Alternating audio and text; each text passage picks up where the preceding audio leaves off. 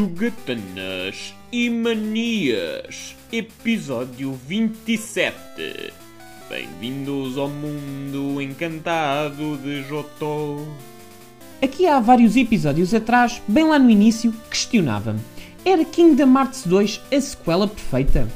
Na verdade, tinha-me esquecido completamente que existia outro jogo que, alguns anos antes, tinha recebido esses mesmos elogios.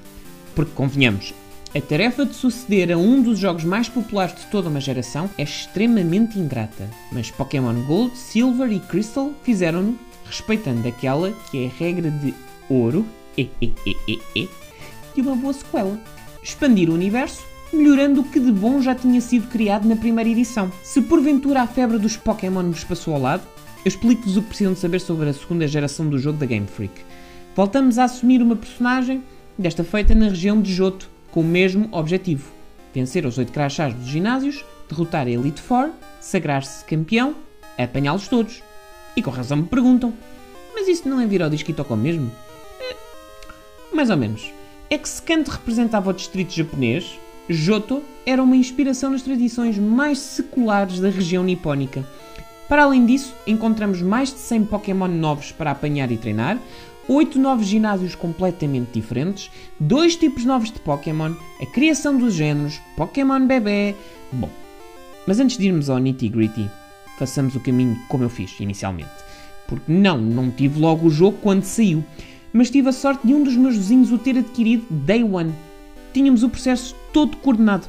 Ele ia com os pais ao Colombo buscar o Pokémon Silver, regressava por volta das 10, 10 e meia, trazia um pack de pilhas novas, caso fossem necessárias, e, de 5 em 5 minutos, íamos trocando o Game Boy.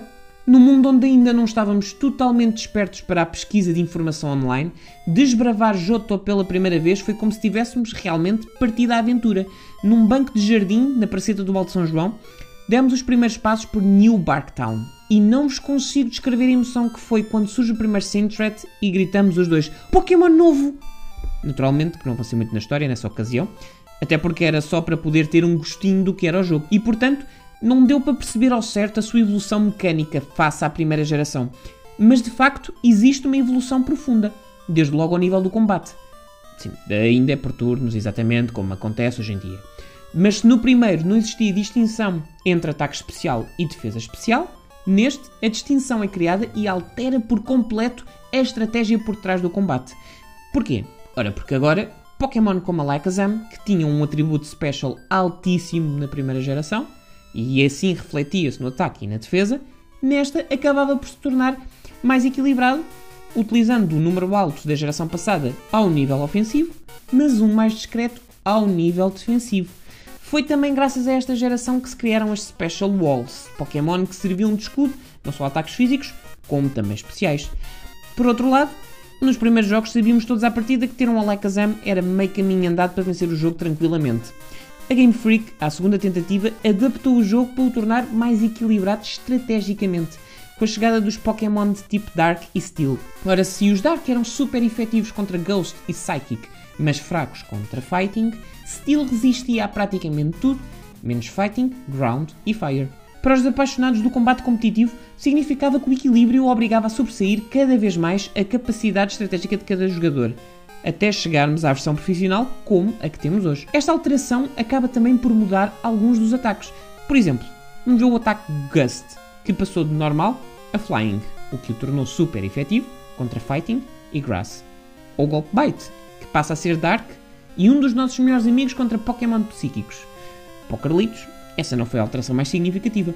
Ou por outra, aquela a que dei mais importância. Isto porque o meu Pokémon Gold era especial. No sentido em que não fora adquirido numa loja convencional.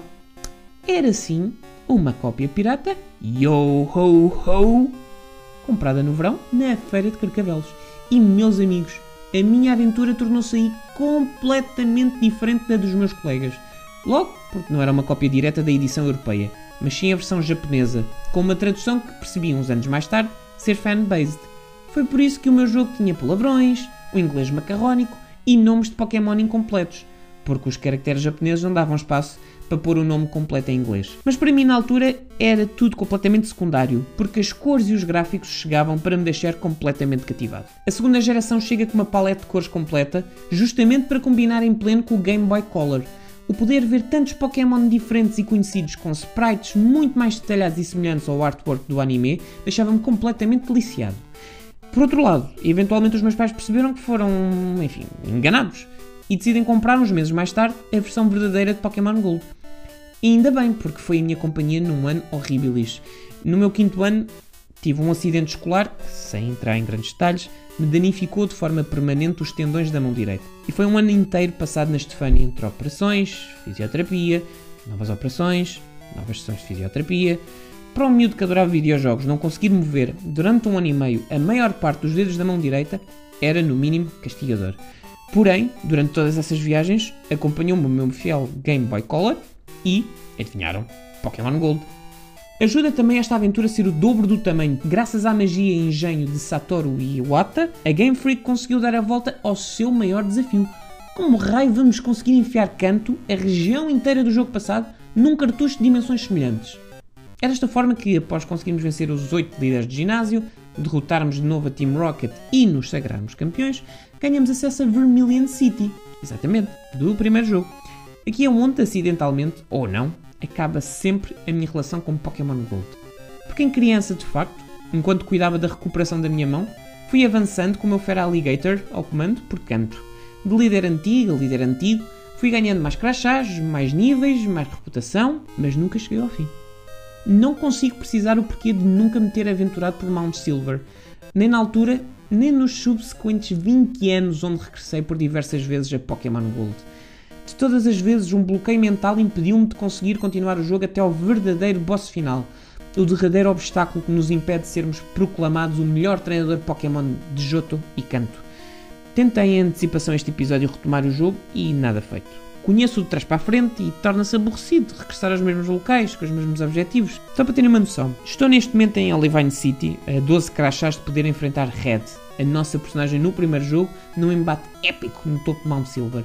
E quero muito viver pessoalmente este embate, saber que o consigo vencer, a ele e à épica equipa que ele traz, com níveis dignos de um super boss. Contudo, se em 20 anos não consegui, o que é que isso diz de mim? É curiosamente tão pouco como a minha mão não recuperará nunca a 100% e à medida que o tempo passa, vai funcionando um bocadinho pior. Já Pokémon Gold continua a ser a sequela perfeita dentro da saga, por conseguir superar todas as expectativas e melhorar progressivamente diversos pontos da franquia à altura. Em 2021 é mais uma tarefa que diversão. Custa-me fechá-lo para sempre na gaveta dos nunca completados. Talvez este episódio sirva para reunir as forças necessárias para, de uma vez por todas, vencer Red e concretizar a minha missão. Até porque, por me ter mantido confiante no futuro numa altura em que me parecia não o ter, eu creio que lhe mereço esse respeito. Este foi o Jugatanas e Manias. Até breve, amigos!